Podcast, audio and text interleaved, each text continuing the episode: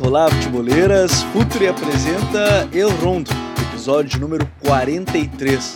Estamos no ar para mais uma invasão pelo futebol espanhol e nesta semana, após o término de La Liga, com um o Atlético de Madrid sagrando campeão da competição, nós vamos fazer um balanço do que aconteceu de mais importante, a seleção do campeonato, jovens que se destacaram na competição, treinadores que fizeram mais com menos, tudo isso você vai acompanhar no episódio de hoje. Hoje a casa cheia, vou apresentar primeiro nosso convidado de hoje, Vitor César, lá do canal do Real Betis. Não zicamos o Betis. O Betis está classificado para a Liga Europa, não zicamos o Betis. Vitão, bom te ter aqui em mais um episódio, seja muito bem-vindo. Fala, meus amigos, mais uma vez muito obrigado pelo convite. É isso, eu fiquei preocupado, a galera me falou que a zica do, do futuro era forte, né? O, eu tenho conhecido lá do torcedor do Celta que sofreu um bom tempo com os problemas do Celta depois que, o, que a equipe de Vigo foi o assunto do podcast, mas graças ao meu Deus Pellegrini deu tudo certo e o Betis conseguiu a classificação para a Europa League. Provavelmente ele deve ter ficado ainda mais irritado quando a gente fez mais um episódio sobre o Celta. Não bastou só um, a gente fez dois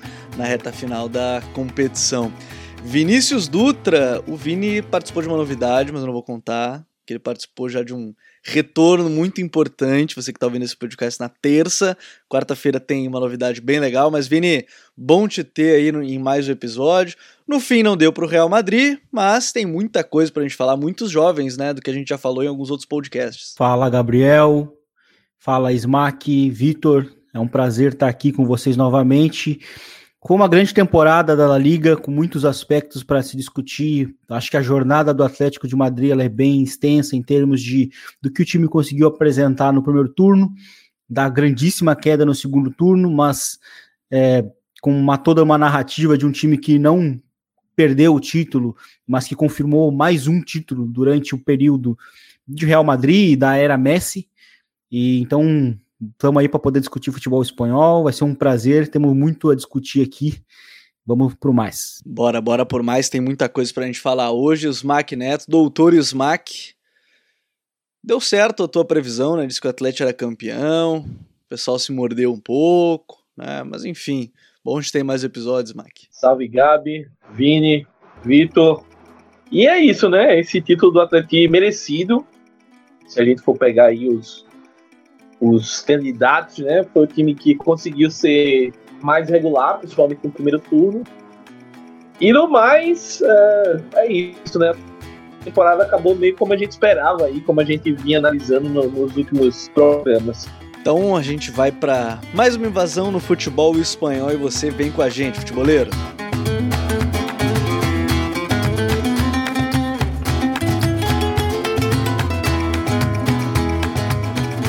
Campeonato Espanhol terminou nesse último final de semana, jogos todos no sábado, e o Atlético de Madrid confirmou um título que parecia já certo desde o início da competição, mas por pouco não escapou entre os dedos do Atlético. O G4 ainda teve o Real Madrid, Barcelona e Sevilha, classificando para a Liga dos Campeões. Real Sociedad e Betis para a Liga Europa e o Villarreal é o sétimo colocado. Se não ganhar a Liga Europa, vai para a Conference League. Se ganhar a Liga Europa, aí estará na Liga dos Campeões da próxima temporada e a Espanha não terá uma vaga na Conference League. Pelo regulamento, a, a vaga vai para outro país, não fica ainda no futebol espanhol. Huesca, Valladolid e Eibar foram as equipes rebaixadas da competição nesta temporada de 2020-2021. Vou começar pegando um destaque de cada, é, porque eu acho que tem muita coisa para a gente falar né? A gente vai falar dos jovens, vai falar da seleção do campeonato, mas eu quero um destaque de cara, vou começar pelo Vitor, mas não vale o Pellegrini. O Pellegrini foi destaque, a gente vai falar dele, eu acho. Não vale usar o clubismo agora. Então, o Pellegrini a gente vai citar com o seu Betis. Mas qual é teu outro destaque que você daria, assim, para essa temporada da La Liga? Bom, então não vou dar o Pellegrini, mas vou dar um destaque bem óbvio também. Provavelmente roubar um destaque de alguém que já ia ser falado, né, de qualquer maneira, que é o Celta do, do Cudê. Já roubei logo, para quem ia falar. Já é, foi a tchachoneta. É uma equipe. É, o Celta realmente é uma equipe que eu, que eu gostei bastante de ver durante o campeonato. O Celta que, inclusive, utilizou muitos jovens né, durante, a, durante a campanha. E o, e o Kudê fez um trabalho, embora tenha tido seus momentos de altos e baixos, como a gente conversou, né? Aquele quase que um mês meio que deu tudo errado para o Celta, uma sequência de jogos sem vencer, teve lesão do Aspas, mas de modo geral, sempre com aquele desenho aqui naquela equipe, normalmente ali de um 4-3-1-2, enfim, uma equipe sempre muito aguerrida. É, o Celta conseguiu desenvolver um bom trabalho ali, o Cudê, né? Um treinador que eu gosto bastante, acompanho o Cudê em vários trabalhos, no Rosário Central, no Racing, enfim no Inter, então é, fica realmente, não tem como, se não for o Pellegrini, não tem como não falar de um treinador que não seja o Cudê. É, Eduardo Cudê já ovacionado, muito querido pela torcida galega, a gente viu o vídeo recentemente, um dos destaques de fato da La Liga, campanha muito sólida, né, de novo, das equipes, acho que só ficou atrás dos quatro primeiros, Atlético de Madrid, Real, Barcelona e Sevilha, e o Betis, entre as equipes que mais pontuou desde que ele chegou, né? Ele chegou lá em, em 15 de novembro, desde então ele foi o, o, sexto time que mais pontuou. A equipe do Celta na competição fez 53 pontos, ele pegou o time com 7, né? E aí chegou a 53 pontos a equipe do Celta. Bom, Vini, vou para ti então, ter o destaque dessa La Liga aí pra gente abrir o programa. A regularidade do Sevilha. Eu acho que é um time que conseguiu chegar nas rodadas finais muito próximo de Real Madrid e Barcelona e de Atlético. E, e como a gente falou, inclusive, num episódio recente, o, na, naquela, principalmente nessa reta final, quando o Atlético ainda não tinha confirmado o título e que estava dando pintas, inclusive, que o próprio Real Madrid poderia ser campeão, a gente falava que dos quatro times, daqueles quatro primeiros, quem mais estava jogando bem era o Sevilha. E de fato era quem estava melhor jogando. Só que também era quem estava, né, quem tinha menos pontos, quem tinha que recortar maior diferença de pontos, e também quem tinha a tabela mais complicada. Mas eu acho que se um time consegue chegar muito próximo do, de, desses três times, né? E, tendo muito menos recursos, né?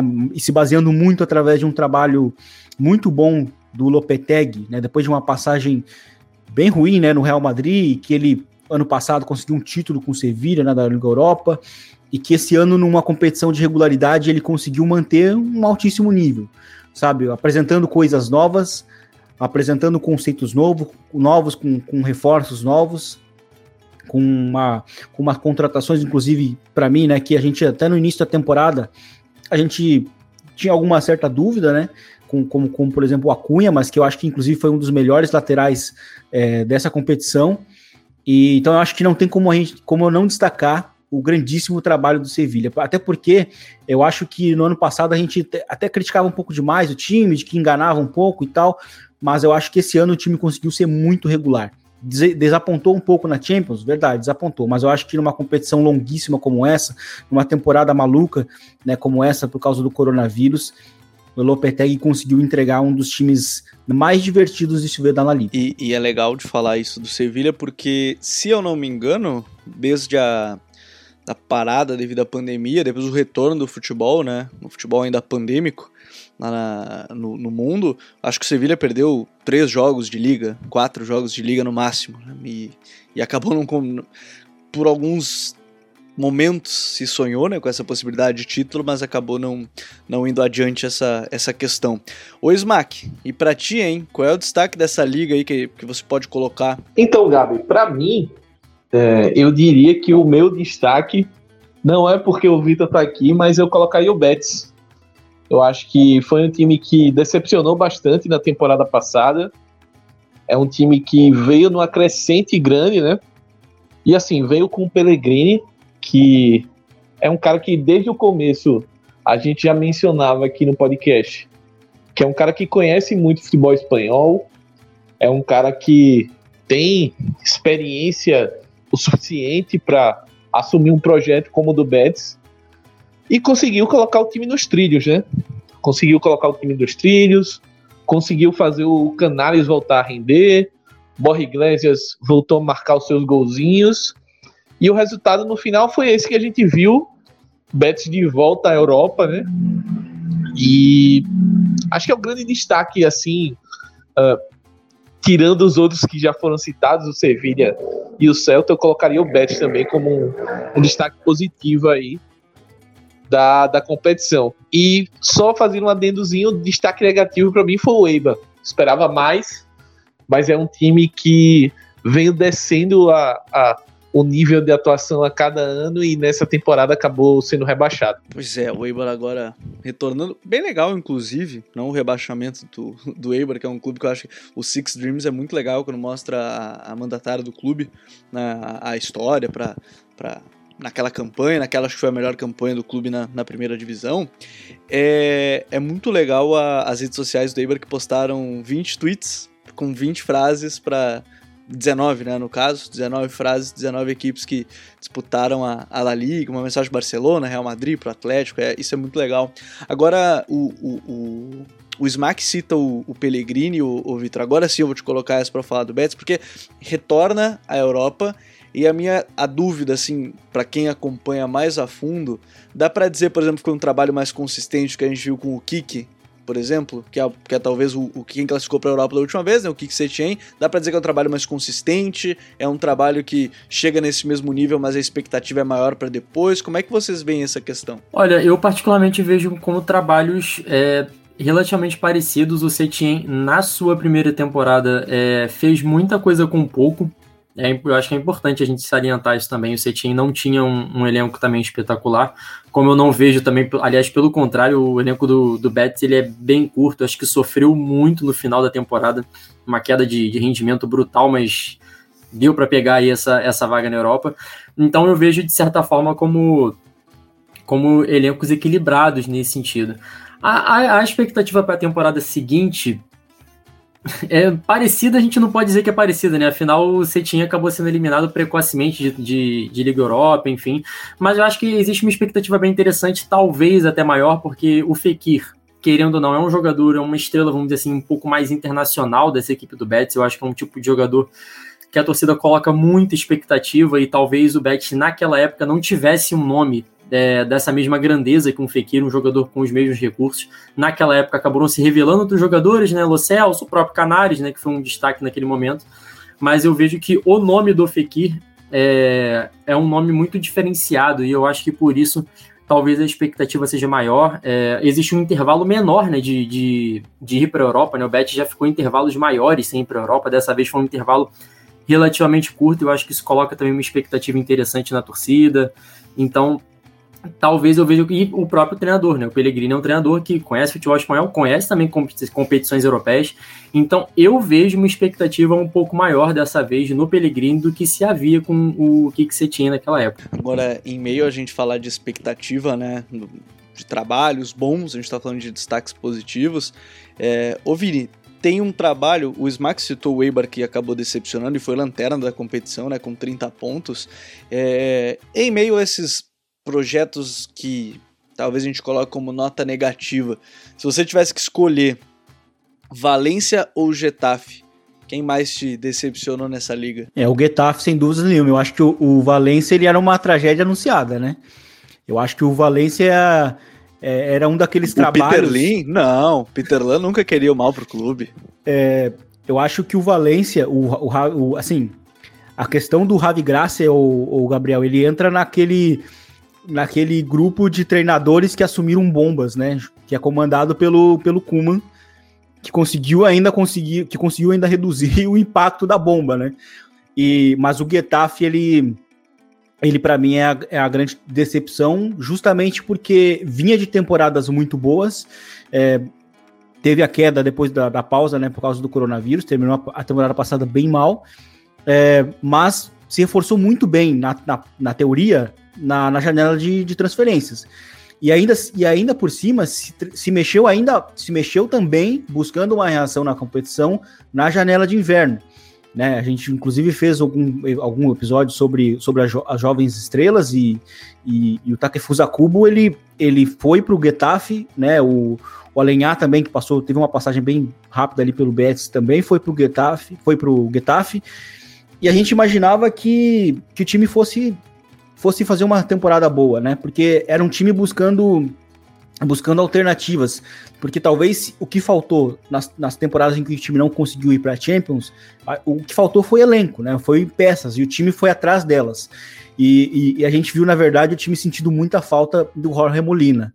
O Jorge Molina foi muito importante vindo do banco, marcando gols lá no, lá no Granada. Né? Apesar de ele ter uma, uma, uma, uma idade avançada, ele é um cara que consegue é, somar com poucos minutos. E, e, e, ele, eu acho que foi, um, foi uma ausência muito sentida no jogo do Getafe, porque a gente não viu aquele jogo do Getafe, que a gente conhece tanto, que é um time que conseguia condicionar tantos adversários com a sua pressão alta, com encaixes individuais é, e com a sua capacidade de ameaçar com as transições sempre muito comandadas pelo Cucurella. Então o time se reforçou, é, teve ainda a chegada do Cucho Hernandes, que terminou a temporada passada muito bem pelo Mallorca, mas que também no, no, no, primeiro momento da temporada jogou muito deslocado, e aí com a chegada do, do Takefusa Kubo, né, ele jogou mais como um atacante, mas também não teve assim um grande desempenho, então acho que o Getafe, por não ter conseguido encaixar aquele jogo tão característico né, do Pep Bordalás, para mim ele é a grande decepção da temporada na Liga. O mais curioso, né, se a gente parar para pensar, é que talvez seja muito essa tentativa de mudar o modelo, né? Alenhar, que o Vini citou, é, Takefusa esses jogadores que, enfim, eles tentam trazer um, um modelo novo, não novo, mas um modelo diferente do que a gente viu com, com o Pep Bordalás, né, o nosso Simeone 2.0, Simeone 1.0, né, com o seu Getafe. Mas agora, sabe que o legal desse episódio é que a gente tá fugindo um pouco de Barcelona, Real Madrid e Atlético, né? Porque a gente já falou muito sobre o Atlético, a gente já falou muito sobre Barcelona, muito sobre Real Madrid, e eu acho legal a gente mostrar essas outras coisas na liga. Mas agora, o Smack, quando a gente fala de jovem, jovem é o que não faltou para esses times aí de cima né? Cada um por seu motivo, cada um por uma necessidade, cada um por uma, uma situação diferente. Se você tivesse que elencar aí, vamos lá, três jovens, por exemplo, assim, que ah, nessa liga, esses três jovens foram muito bem, acho que ano que vem vão explodir, na próxima temporada vão estourar ainda mais. Se tivesse que botar três jovens aí nessa conversa. Então, uh, eh, para começar falando do Sub-21, eu acho que o primeiro cara que tem que ser mencionado em qualquer lista, em qualquer circunstância, é o Pedro, né? É o cara que veio do, de um Barcelona esfacelado, né? Que o Kuman teve que remontar. É, surgiu como uma solução num time que estava em busca de soluções, estava é, querendo se reinventar. O Pedro foi o cara que deu essa opção e foi o principal parceiro do Messi na temporada, né? Se a gente acompanhou a temporada de forma atenta, é, ele foi o cara que encaixou melhor, que deu mais opção para o Messi. É, por mais que o Griezmann na segunda metade da temporada tenha é, encaixado melhor, por mais que o Frank De Jong tenha tido uma ótima temporada, mas eu acho que o Pedro foi o parceiro do Messi nessa temporada, foi o cara que mais encaixou o jogo, mais combinou o jogo ali. Então, sem dúvida, nessa lista aí, para mim tem que estar tá o, o, o Pedro. É, eu, eu colocaria assim, forçando a barra um pouquinho, o, o Azabal, porque é um cara que veio para uma temporada de confirmação, é, veio para um, uma Real Sociedade que precisava dessa confirmação, né? Uma temporada difícil, porque o time jogou Liga Europa, tinha é, a necessidade de confirmar essa boa fase, o time do Alguacil, e conseguiu fazer uma ótima liga. Talvez ali no, no em, em algum momento tenha vacilado um pouco e deixou de brigar por Champions, mas foi um time que se mostrou muito forte e que, mais uma vez, classificou para a Europa. É um time que está se acostumando a jogar para a Europa. E muito disso é por conta do desempenho do Arzabal, que inclusive foi premiado com, com a Euro, né? Vai jogar a Eurocopa pela Espanha. E o terceiro nome eu vou jogar aqui mais para para dar um, um, quentinho no coração do, da torcida do Real Madrid. Eu acho que tem, tem outros destaques, outros nomes. Mas um cara que eu gostei bastante nessa reta final que apareceu aí foi o Miguel, lateral esquerdo. Acho que o Real Madrid tá, tá carente na posição, porque o Marcelo é, ele tá muito abaixo do nível que, que já foi, já teve. E o Mendy é um homem só, né, no caso, para um elenco de, de um Real Madrid que precisa jogadores, precisa fazer muita rotação. É importante e ele correspondeu, né? Ele entrou numa fogueiraça e foi um cara que me surpreendeu muito, assim, positivamente. Não pela capacidade dele, porque no, no Castilha e, e nas canteiras ele já demonstrava potencial, mas assim, jogar no time principal do Real Madrid é outra outra coisa, assim como o caso do Pedro no Barcelona, né? Você ser jogado na fogueira e você corresponder, para mim isso vale muito, importa muito. Então, acho que deixaria esses três destaques aí, mas pensando que, que o campeonato apresentou muita gente boa aí também ao longo das 38 rodadas. Meu menino Pedro, como é bom ver esse nome que. É, eu lembro quando a gente estava gravando com o Agostinho Peraita, o, o, podcast sobre jogo de posição, e ele falou das vantagens, né? Ele fala, ah, tem a vantagem socioafetiva, né? Que é aquela que naturalmente jogadores tipo, ah, Messi, Soares, Messi, Daniel Alves, ele falou assim. E ela não precisa ter muito tempo. Messi e Pedri. Messi e Pedri com 3, 4 jogos, os dois parece que estavam juntos há sei lá quantos anos, né, atuando. Mas eu acho que essa lista, de repente, o, o, o Vitão, a gente pode colocar aí de repente mais alguns nomes. Tem alguém que você destaca, assim, sub-21, que dê para colocar em pauta, assim, desses garotos? Porque eu acho que essa liga teve muito jovem aí que a gente possa falar, hein? É, eu, eu tenho alguns, alguns nomes, assim, que eu julgo interessantes, não é necessariamente os três melhores, enfim, mas são nomes que, que vêm à cabeça e que eu gostei, enfim, quando eu vi. É, o primeiro lugar, foge rapidinho do Sub-21 porque tem 22 anos, é o Submend da Real Sociedade, um jogador que eu achei que dá um dinamismo muito interessante no meio de campo. E, de Foi mal. Se consolidou, se consolidou durante essa temporada. A Real Sociedade chegou a ter alguns momentos durante a temporada com muitos desfalques, principalmente no setor de defesa, no setor defensivo do meio de campo. E o Submendi apareceu muito bem, foi um jogador realmente que eu, que eu gostei bastante. O outro é o Brian Hill, é, jogador do Eibar, enfim, né, um jogador que, que o Eibar acabou sendo rebaixado, é óbvio, mas enfim, ele foi mais uma vez um destaque interessante. Eu acho que eu já vejo o Brian Hill com talvez preparado, enfim, para jogar de fato no elenco do Sevilha, né, um jogador que esteve emprestado ao Eibar. Então eu acho que o Brian Hill também pode ser um nome interessante. O terceiro, obviamente, eu vou fazer aqui, né, falar um pouquinho de Betis, é óbvio. É Diego Olaines, né, um jogador que veio do América do México. Enfim, a gente, é, na minha visão, existe uma certa má vontade dos treinadores que passam pelo Betis com o Diego Olaines desde o Setien. O Lane jogou, chegou a jogar com o Setien na primeira temporada. E é impressionante, né? Como os treinadores não, não colocam o Lannis para jogar. Às vezes são jogos que você precisa desse jogador que se movimenta, enfim, que busca o drible individual, busca vencer o adversário. E os treinadores muitas vezes não usam o jogador. Eu realmente não sei muito bem o que acontece, mas o Pellegrini finalmente utilizou ele mais. Não sei se sentiu mais maturidade por parte dele. E o Lannis foi decisivo em. chegou a ser decisivo uma boa sequência do campeonato, chegou a ser a participar muito ali do, do rodízio, enfim, da rotação. Gostei muito do campeonato do Lannis. Só para fugir também um pouco e assim, ganhar totalmente nota zero na redação. E, e, falar de um jogador que, que não é sub-21, mas enfim, foi um jogador que de um time um pouco mais humilde que eu vi, gostei muito, e é um perfil assim bem, bem low profile, é o Ravi Galan, do Esca, é um jogador realmente que o gostei muito do que vi. É, jogo joga ali de ala esquerda, né? E apesar de ser de fato canhoto, ele tem uma naturalidade muito impressionante para cortar para o meio, né? E jogar por dentro. Enfim, eu realmente gostei muito do Ravi Galan do Esca. Não é sub 21, tem 26 anos, mas eu acho que numa temporada que vem ele, ele cabe em equipes aí que equipes que brigam por metade de tabela, equipes que brigam aí por, por Liga Europa, enfim, achei o Ravi Galão uma, um jogador muito, muito interessante. Então fica aí esses três nomes e esse acima de 21 aí para zerar a redação. Zerar a redação. Bom, olha só. Eu não vou falar os meus ainda, porque eu quero ouvir do Vini que eu imagino, imagino, eu acho que eu sei dois dos três que ele vai citar.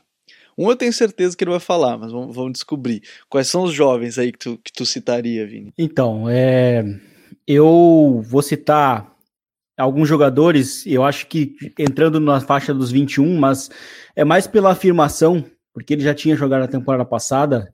É, um deles é o Isaac, 21 anos, fez uma temporada de 17 gols e é um jogadoraço para esse estilo do, do, do Bilbao, do Bilbao não, do da Real Sociedade e justamente pela capacidade que ele tem de apoios, eu acho que inclusive isso é uma das principais é, características dele, né? O apoio. É, eu gostei muito nessa reta final do Jeremy Pino, tem 18 anos no Vila Real, inclusive nessa é, nessa ausência do Samu Chukwueze, ele foi muito importante. Ele foi muito importante para dar essa. para ter um, um, dos extremos, porque o Vila Real agora está terminando a temporada sem jogar com dois extremos, né? Porque o, o, outro, teoricamente, extremo é o Manu Trigueiros, que na verdade é um volante que joga aberto em qualquer um dos dois lados. E, bom, o meu terceiro nome é o Oyan Sunset, que. Do, da, do Atlético Bilbao, que. Acertei, eu sabia mim... dois, então, eu tô bem. Acertei dois, do Pinho e o Sunset. E. Então, assim, eu acho que é um jogadoraço que me, me encantou muito justamente nessa reação na reta final do Bilbao, com o Marcelino Toral. Marcelino Toral demorou a encaixar, encaixar realmente na, com, com o Bilbao, mas quando quando ele encontrou o modelo, o Sunset foi muito importante e ele me dá muita expectativa para ver como é que ele vai jogar com o Iñaki Williams na próxima temporada.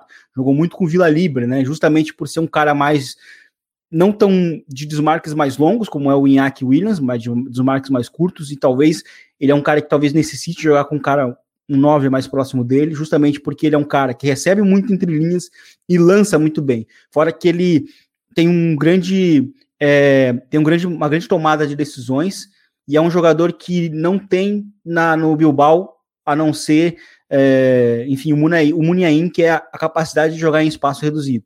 Então gostei, gostei muito do, do Ian Sunset.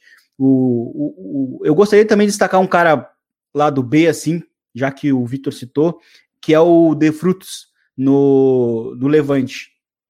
24 anos, né?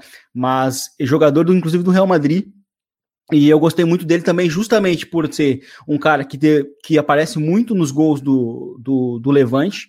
É, ele é um cara que também tem um brutal com o primeiro controle na bola, assim, a bola difíceis, né, que um passe um pouco mais forte, ou, ou, ele tendo que dominar no jogo direto, ele tem um grandíssimo primeiro toque na bola, lança muito bem, é, conduz por, muito, por muitos metros muito bem, que é importante num time de transições que é o, o Levante, então esses são os meus destaques, mas, enfim, tem, tem diversos, né, eu acho que eu, eu também iria citar é, o, o Zubimendi, né, eu acho que o Urco Gonzalez, que jogou os jogos finais ali também no, na Real Sociedade. A Real Sociedade está tá se tornando um time que sempre, toda temporada, surge com algum é, jovem meio-campista, né? Que é, é, tipo, eles são iguais, né? As características muito parecidas. E Urco Gonçalves, eu acho que na temporada que vem pode ganhar alguns minutos sendo esse primeiro volante de muita qualidade. A Real será pode usar a expressão, né? A base vem como? Vem, vem aí formando jogadores, né? Nessa, nessa pegada.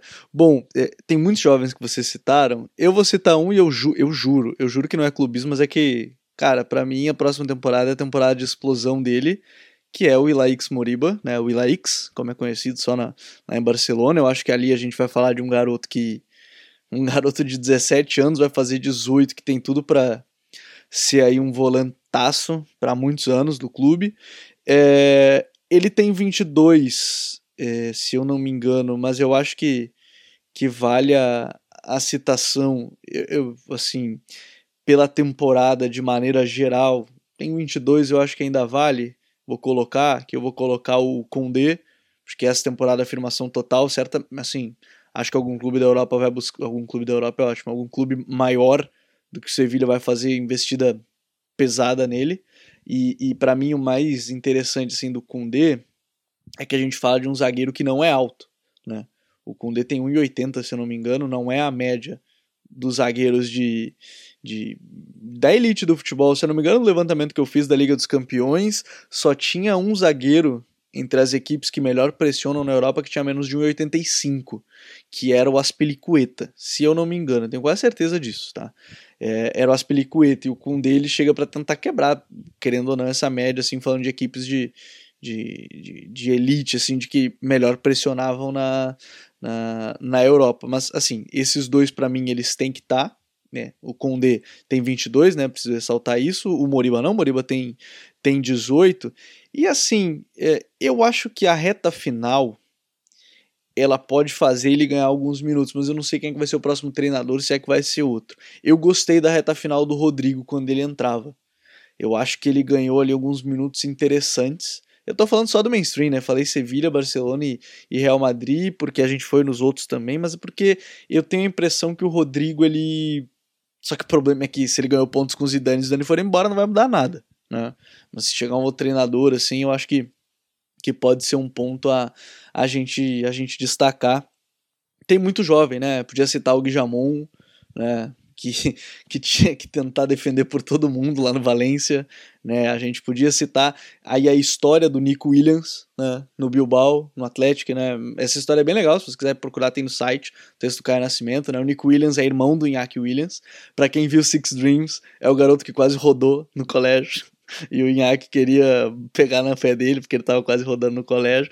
Mas enfim, acho que jovem é o que não falta, né? Acho que o Vini ia falar. É, sim, eu, eu um outro jovem, acho que a, a, o Bilbao apresentou alguns para essa temporada que são muito interessantes.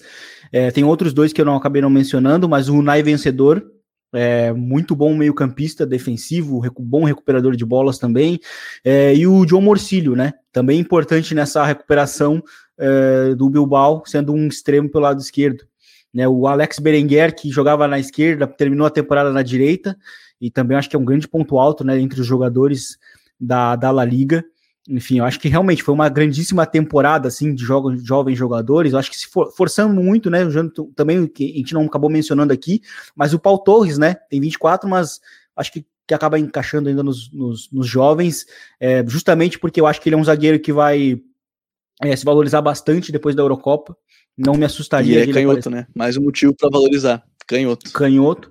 Canhoto, tem times, muitos times aí, inclusive dos grandes, precisando de jogadores canhotos, e ele é muito bom em saída de bola, muito bom. Eu acho que é a grande virtude dele, eu acho que precisa refinar defensivamente, mas com a bola ele é certamente um dos melhores hoje da posição na, na Europa. Então acho que é um, é um jogador que acho que vai sair bem reforçado dessa, dessa Eurocopa, então acho que são esses que eu, que eu gostaria de destacar. E ao que parece, 50 milhões de euros se fala é, no, no Paul Torres. Bom, o negócio é o seguinte: vamos para um rápido intervalo e na volta. Aí eu vou botar, aí a gente vai botar aquilo que todo mundo quer ouvir, que é seleção. Ah, quem é que é o melhor?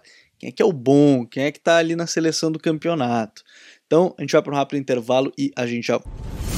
Fala, futeboleiros, tudo bem? Eu espero que vocês estejam gostando do episódio de hoje. Mas antes de seguirmos com esse bate-papo, eu quero fazer um convite para vocês. Se você quiser receber conteúdo exclusivo no site, ter acesso às matérias fechadas, vai lá na aba Club e faça parte do Futuri Club por apenas R$ 12 mensais ou até mesmo em planos semestrais com desconto ou até mesmo anuais. Você ainda vai ter direito a desconto nos cursos do Futuri. Então, fique ligado. Além disso, eu quero lembrar para vocês que esse episódio também tem o apoio do Futuri Pro, o departamento de análise e mercado do Futuri. Seu time gasta menos dinheiro e ganha mais jogos.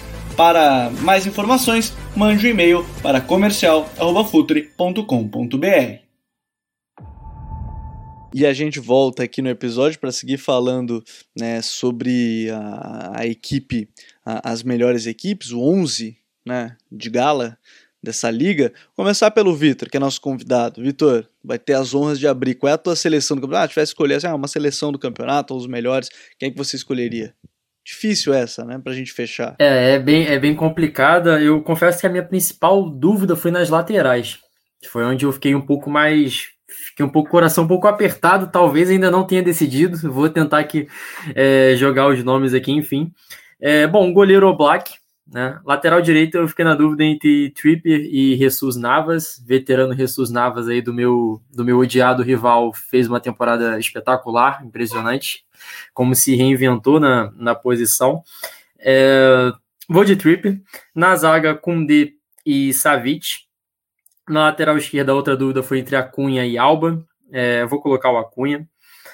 No meio de campo, eu fui de De Jong é, Marcos Llorente e Tony Cross, né? Também o Tony Cross fez um campeonato espetacular pelo Real Madrid. O Llorente sempre se reinventa naquela nessa reinvenção ali do Simeone pelo lado direito, que é uma coisa que todo jogo do Atlético de Madrid eu me assusto quando eu vejo, quando eu lembro do que era o Marcos Llorente jogando ali como, como volante, enfim, e quando eu vejo ele jogando ali praticamente realmente como um extremo pelo lado direito, enfim, a todo momento buscando drible, é, é uma coisa que até hoje eu assisto e me assusto. E, e, no, e no ataque, enfim, colocaria ali Lionel Messi, Gerard Moreno, que fez um campeonato fantástico pelo Vila Real, não só, não só o campeonato espanhol, como a temporada como um todo, né, pensando também em Liga Europa, e Karim Benzema. Então, esse aí é meu 11 aí. Vamos ver se a galera mudou, fez coisas muito diferentes aí de mim. Vamos lá. Smack, teu 11 aí da, da Liga, tem, tem muita diferença, não? Então, vamos lá, né, falar a seleção da Liga. Tem algumas pequenas diferenças da, da seleção do Vitor, mas eu acho que é bem parecido. É, no gol, eu coloquei o Courtois, tá? É, o Oblak foi absurdo, mas eu acho que o, o que o Courtois fez no campeonato, é, e, e, eu, eu falo até porque eu não fui a favor da contratação do Courtois, tá? Eu sou viúva do Navas, mas o que o Courtois fez no campeonato, assim, se o madridista está reclamando do desempenho do Real Madrid, de como foi o Real Madrid no campeonato, é, poderia ter sido muito pior se não fosse o desempenho do Courtois em muitos jogos. Então, acredito que o Courtois merece essa vaga aí no gol, apesar do Real Madrid não ter desempenhado tão bem assim. Na direita, é, eu vou com o Navas também, assim como o Vitor. É, reconheço o Trippier, mas eu acho que ele passou um, um tempo assim é, fora, então por esse detalhezinho, eu acho que o Navas foi um pouco mais regular e sempre mantendo o nível lá no alto, assim, no Sevilla. Então, vou, vou de Navas. Na zaga, eu, eu vou cometer um pecado, mas como é o time é meu, eu faço o que eu quiser, né? Eu, então, vou colocar o Kundê. Se não gostou, monte o seu. é, não, dois zagueiros outro, mas assim. É, é... Morde as costas, né? Se não gostou, é, azar. Azar. Eu acho que são, são os dois melhores zagueiros do campeonato e. e Quem, tem... Smack? Desculpa, não, não consegui ouvir. Kundê e o Paul Torres. É, Kundê do Sevilha e o Paul Torres do Villarreal. É a minha dupla de zaga. É, e na esquerda eu vou com o Gaiá do Valência. É um cara que um dos poucos que se salvaram ali. Eu acho que ele e o Soler foram os dois expoentes aí desse Valência terrorífico, mas que o Gaiá jogou muito e principalmente em jogo grande, se a gente for pegar aí o desempenho do Gaiá foi espetacular. Então palmas para ele. Uh, na trinca do meio, eu acho que eu vou de De Jong, Kroos. E aí começa a, a surgir minha dúvida, porque assim, é, eu não sei se eu escalo o Messi no meio, não sei se eu escalo o Messi no ataque.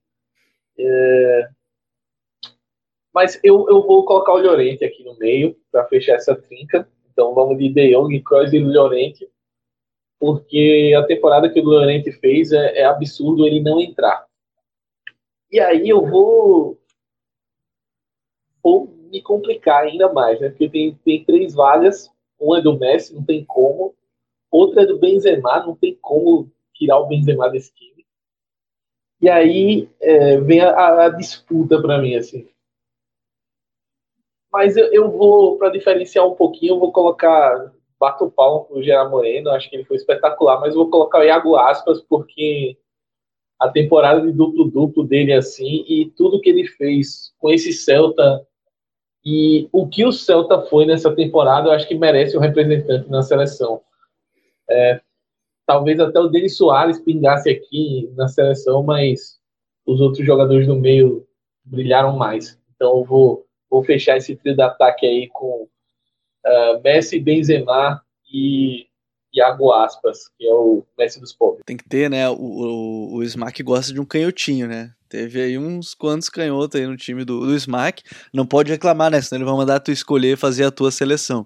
Antes do Vini, vou trazer a minha aqui que tem. É o goleiro Black, acho que não tinha como fugir disso. Na zaga eu vou com o Trippier na, ou melhor, na lateral direita eu vou com o Trippier, na zaga eu, eu real fiquei com algumas dúvidas, mas eu, eu acho que eu vou ter que fechar nesse, nesse duplo canhoto de, de Koundé e, e Paul Torres, e na esquerda eu acho que eu fiquei entre entre o Acunha e o Jordi Alba. Né? Eu acho que dois, os dois foram muito bem. O Gaiá também foi muito bem. Eu acho que são os três laterais. Ah, lateral da liga, eu colocaria os três, mas eu, eu fico com o Jordi, de Alba ali na, na lateral esquerda, um pouco clubista, talvez, mas também é a minha seleção. Então vocês aí, ó, não gostou, pode comentar aí quem é que você colocaria.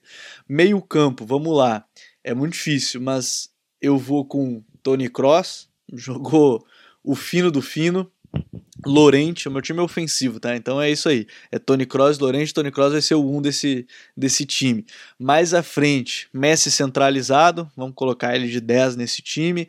De um lado eu coloco o Iago Aspas, de um lado eu coloco o Gerardo Moreno e eu boto o Benzema lá na frente. Meu time é, é ataque total, rapaziada. Eu, sim, é aquela coisa, a gente fala de seleção, a minha seleção nesse caso não tá respeitando tantas posições, ela tá respeitando quem eu tô afim de colocar de maneira ofensiva, um time para frente.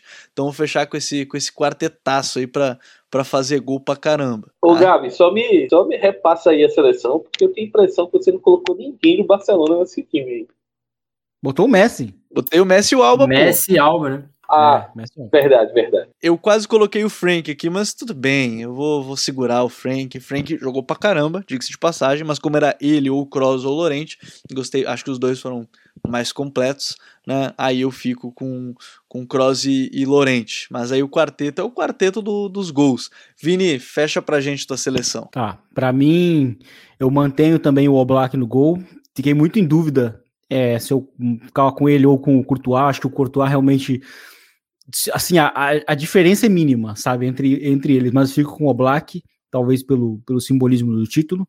É, Trippier, lateral direito, com D e Savic, a zaga, e o lateral esquerdo é o Acunha.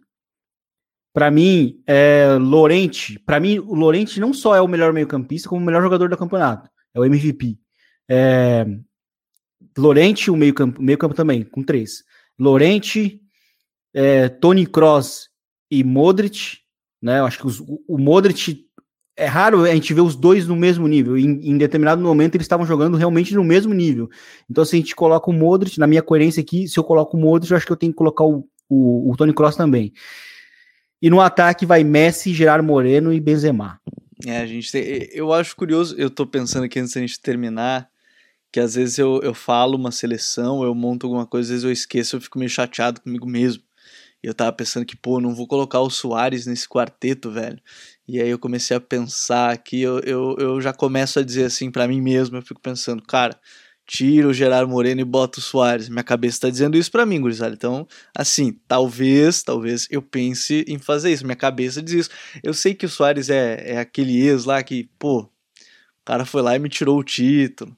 Não tem nada a ver com o Bright White, coitado, né? Que os caras criaram uma narrativa lá do, do Bright White, coitado. Eu brinquei ainda, tava pensando que vendo os números, coloca os números da Champions. O Bright fez mais gol que o Soares nessa Champions, hein? Mas aproveitando essa analogia do ex, então assim, é, é, o, o término não foi direto entre você e ela. Foi digamos, foi o sogro que forçou o término, sabe? Porque, né, ele foi corrido. Ou né? isso, ou é, acabava ou, ou, deserdava, né? Aí foi é. obrigado a acabar. É, é, pode ser. Gostei, gostei da analogia. Você ia falar isso, mas eu vou colocar o Soares em, em, em memória a meu, meu 9, Charrua. Vou ter que tirar o Gerard Moreno, que tá jogando muito. Porque eu vou deixar o Iago Aspas, né? Pra mim, o Messi dos pobres também. Então, aí eu vou colocar Luizito. Aí o meu esquema mudou. Agora é um 4-2-2-2. Brasileiro esquema brasileiro. Não, o meu, meu minha pincelada final aqui sobre a seleção é, é assim, né? Numa temporada em que a gente viu uma La Liga é, um pouco nivelada por baixo, né? Tecnicamente falando, em uma comparação com anos recentes, mas ainda assim a quantidade de valor, a quantidade de jogador que a gente deixou de fora da seleção mostra que mesmo abaixo dessa média o campeonato tem uma tem uma quantidade absurda de, de bons jogadores. E fico pensando quem é, é porque tem muito jogador, de fato, tem muito jogador que a gente precisa colocar né, na seleção, assim, enfim. É, você pode colocar, se você achou algum jogador que fez, fez falta, coloque na sua seleção, manda pra gente, marca a gente, que eu acho que fica bem legal. Pode ter um torcedor lá que é amigo do Smack que botaria todo o time do Atlético de Madrid, né? Provavelmente colocaria todo o time do Atlético, então não sei, pode ser que isso e venha. E o MVP dele eu tenho certeza que é o João Félix, pela foto de perfil. É, provavelmente é o João Félix o, o MVP. Mas, o negócio é o seguinte: a gente tá quase 50 minutos de, de podcast, a gente falou do Celta, a gente falou do Betis, a gente falou de Sevilha, a gente falou aí de jovens, a gente falou de seleção do campeonato, a gente falou de um monte de coisa, e olha que legal. A gente não focou só em Barcelona e Real Madrid, só em Atlético. Né? Então acho que isso que é, fica muito legal do episódio de hoje. Acho que isso a gente deixa como mensagem assim, ó, é, eu até conversava com os amigos sobre é, o, o, o Lanterna da, da Premier League, ele tinha 23 pontos. O Lanterna da La Liga tinha 30. Né? A Premier League, talvez o topo hoje esteja à frente da Liga, talvez. Eu não vou afirmar isso nesse podcast aqui, senão vão me derrubar. Não afirmo isso aqui nesse podcast. Isso aqui, se você está ouvindo, é, não é verdade. Mas, assim, não dá para dizer que não foi emocionante essa reta final, com um golzinho ali de Salvador no final, golzinho assim que, que ajudou muita coisa. Então, pra gente se despedir, pra gente fechar, Vitão, qual é a expectativa agora? Eu vou deixar só um teaserzinho, porque a gente vai gravar isso na próxima semana também, falar um pouco sobre, sobre seleção espanhola, né? Mas, Vitão, o que, que tá esperando já para esse campeonato espanhol que vem? Tu espera eh, um campeonato melhor do que a gente, do que a gente teve nessa temporada? É, eu acho que foi um campeonato como, como o próprio Smack complementou muito bem. A gente viu um campeonato dessa vez muito nivelado por baixo, né? Entre as, as forças ali de cima, enfim, o que campeonato nivelado por baixo naturalmente acaba fazendo com que as equipes da parte de baixo da tabela pontuem mais, enfim, as brigas fiquem mais equilibradas em todas as, as, as partes né, da classificação. Em parte isso é muito bom, né? Eu acho que o campeonato acaba, acaba gerando algo interessante, que existe uma qualidade técnica, né? O campeonato produz é, nomes fortíssimos, enfim, que a gente vê toda semana, enfim, são grandes jogadores, e ao mesmo tempo conseguiu trazer, dessa vez, dessa temporada, um equilíbrio um pouco maior. A, La Liga nunca foi uma liga de dois times ou de três times, mas dessa vez é fato que a gente viu um campeonato mais equilibrado e, e nesse sentido do, do, equilíbrio, um campeonato até mais, mais gostoso mesmo de ver. É, eu acho que fica muito realmente essa questão de, principalmente, voltando aí para Barcelona e Real Madrid, é, duas equipes que foram muito muito atribuladas na temporada, principalmente o Barcelona, mas o Real Madrid não sai da, dessa conta também, também foi uma equipe é, de muito altos e baixos, enfim. É, fica muito assim a gente querendo na expectativa do que essas duas equipes vão produzir na temporada que vem, para a gente saber de como, como vai ser esse equilíbrio. Se o Atlético de Madrid vai continuar conseguindo brigar no topo com essas duas equipes. É, querendo dar uma expectativa do que o Sevilha pode fazer para a minha tristeza. Né, uma equipe que mais uma vez fez uma, uma La Liga assim, fantástica e, em determinado momento flertou sim com possibilidade de briga por título. Então eu acho que eu acho que fica realmente muito a gente fica nesses, nessas quatro grandes equipes aí e o que elas podem fazer na temporada que vem. Vamos ver também como Vila Real, com o próprio Real Sociedade é, vão conseguir aí agregar valores também e quem sabe continuar essas brigas, quem sabe uma briga por Champions, porque não aí meu bet vou colocar também. Então é muita expectativa para essa próxima temporada 21-22. É, é verdade, é uma, eu tenho essa expectativa também e a gente tem muita coisa para falar. As próximas semanas, além da Euro, tem muita coisa de contratações, de saídas, né? Enfim, isso a gente vai falar nos próximos episódios aqui do Eu Rondo. Vini, valeu, um abraço e até a próxima. Amanhã você conta a novidade. Vai estar na novidade já na quarta-feira. A gente deixa em suspense para quem está ouvindo já na terça podcast. Exatamente. Amanhã o pessoal já vai saber. E mas assim, é, acho que foi realmente uma temporada muito boa. No, nova, novamente uma temporada é, que eu acho que a temporada passada foi assim também, muito marcada pelo nível médio né, da, da liga. A gente viu os times médios é, talvez recortando um pouco a distância né, para os maiores, apesar de, de que, que, a gente viu os quatro primeiros, em termos de, de pontos, abrirem uma vantagem bem, bem significativa, né? Não teve, a não ser aquela briga ali, na, na Real, a Real Sociedade bem que não teve chances né, de brigar pela, pela, pela Champions League, né? Tirando aquele grupo dos quatro primeiros, mas o, nível geral da liga, o nível médio foi foi muito bom novamente, né? O nível dos médios foi bom e talvez a gente viu isso nas boas campanhas de, de Vila Real, na, na Liga Europa, onde ele é o finalista, e do Granada também, né? O Granada que pela primeira vez jogando uma competição europeia, fazendo uma, uma grande atuação, e, e outros outros times também médios que fizeram fizeram boas temporadas, né? Então acho que acho que a temporada que vem vai ser vai ser uma temporada em que a gente vai ter uma expectativa de qual será a resposta de Real Madrid e do Barcelona, acho que principalmente do Barcelona. Acho que o Real Madrid não está dando indícios de que vai mexer muito mais do que ele já tem ali, a não ser talvez buscar o retorno dos, dos, seus, empre, dos seus emprestados, né? Então, por diversos clubes aí. É, e vamos ver se o Atlético do Madrid talvez tenha o fôlego, quem sabe, para lutar pelo, pelo bicampeonato, já com talvez o João Félix mais inteiro fisicamente, né? Porque ele jogou 2021 bem baleado e isso acabou comprometendo bastante a presença dele, né? Tanto que eu acho que para mim o, o, o, grande nome do título é o, o Lorente, enfim, são alguns nomes, mas entre eles o Lorente está até à frente do João Félix. E no mais, acho que foi um grande campeonato. A briga, né, pelo rebaixamento foi muito boa no finalzinho, né? Enfim, acho que o nível, o nível de rebaixamento foi alto, porque a gente viu vários times jogando bem. Inclusive, um dos times que foi rebaixado tinha uma das, uma das grandes revelações da liga que a gente estava falando aqui, que é o, o Eibar, e ainda assim foi rebaixado. O, o Ruesca fez vários jogos bons e acabou rebaixado. Enfim, eu acho que isso mostra também um pouco da força média e baixa que o time tem, que, que a liga tem. Então, no mais, foi uma grande temporada. Foi muito bom estar tá discutindo aqui semanalmente é, com vocês. E agora o foco também é realmente nas seleções. No mais, é, foi um prazer estar aqui com vocês e até a próxima. Valeu, Vini, Smack e o teu, teu destaque para fechar aí? Não, acho que é isso, né? A liga chegou ao seu final aí, chegou no final apoteótico, né?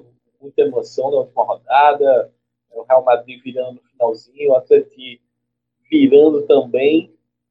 E para a próxima temporada eu espero. É, eu, eu acho que o Barcelona vem melhor, a gente pode discutir isso mais profundamente mais para frente, vai ter tempo para isso mas acho que o Barcelona vem, vem melhor, vem no processo melhor depois que passou por essa temporada. E o Real Madrid, tudo vai depender do, do projeto, né? É, vamos ver se o Zidane continua ou não. A tendência maior é que não. Quem veio para o lugar dele, e a partir daí é que vão haver definições, né? E no mais, tem, tem o Atlético defendendo seu título. Parabéns ao Atlético de novo. É, mandar um abraço aí para a rapaziada do, do Twitter que anda cornetando aí o Rodo, mas é, o Atlético foi merecedor sim da campanha, é, apesar do escorregão aí no segundo turno, foi o time que mais teve a regularidade para vencer. E no mais, é, essa semana, é, Vini Vini tá falando, estava falando também em off, né? E dá aquele destaque para o Villarreal, né? Villarreal Uh, vai pegar uma final europeia aí, nosso representante espanhol contra a armada inglesa. Não vai zicar, rapaz. Aí para pelos Coringas. Isso. Não, torcer, só, só tô dizendo que tô torcendo bastante pelos Coringas de United. Só apenas isso. Frases complicadas de dizer, isso aí é pra zicar, viu, Smack? Pra gente fechar, como a gente, é, a gente gosta de ser bons anfitriões, a gente fecha sempre com os convidados, né? Vitão, obrigado por estar aqui com Você é da casa já, o Vitão é da casa. É, já que ele não foi zicado, ele pode falar do Vídeo Real. Talvez ele não consiga zicar o Vídeo Real também. Então, Vitão, obrigado para quem quiser te acompanhar, como é que faz? É isso. É, mais uma vez eu queria realmente agradecer essa oportunidade. Eu me sinto sempre honrado, né? Acho que já falei isso na, no primeiro podcast do Futuri que eu participei, que eu ouço o Futuri desde 2018, enfim. E sempre me sinto honrado de estar aqui. Para mim é uma, uma grande oportunidade. É, bom, enfim, arroba BRRealBet já é mais que obrigação, né? Já, já deveriam estar seguindo, enfim. Quem puder dar aquela moral também, seguir o arroba pessoal também é sempre uma, é sempre uma moral legal. É, Victor, underline, underline, underline César. Mas eu queria também destacar alguns trabalhos que eu, que eu faço com o Território MLS, enfim, é, eu acompanho muito futebol mexicano, sou um especialista de futebol mexicano lá pelo território MLS e aproveitei aqui minha experiência com o Futre e a gente começou um podcast lá só sobre o futebol mexicano. Então convido a galera aí é, a, a, acompanhar Território MX, tá dentro né, da, da aba do Território MLS, em, nos principais agregadores de Spotify também. E se possível fazer fazer também mais um mais um jabá lá no site Território MLS. É, nas últimas semanas eu tinha assinado uma coluna que é Scout Território MLS que eu tenho analisado, enfim, é, promessas, enfim, jovens jogadores da, da América Latina, jogadores né, que podem, podem ser contratados para a MLS, mas por que não também para Brasileirão, Campeonato Argentino, uh, Liga MX também, né, Campeonato Mexicano, enfim. Então, Scout TMLS, quem quiser depois dar uma procurada lá também é bem bacana. É isso, mais uma vez, muito obrigado, galera, pela participação, valeu. Muito obrigado, obrigado ao Vitor, obrigado ao Vini, obrigado ao Smack, muito obrigado a todos que nos acompanham em mais um episódio aqui do Eu Rondo, episódio número 43. Um grande abraço a todos, até a próxima, tchau.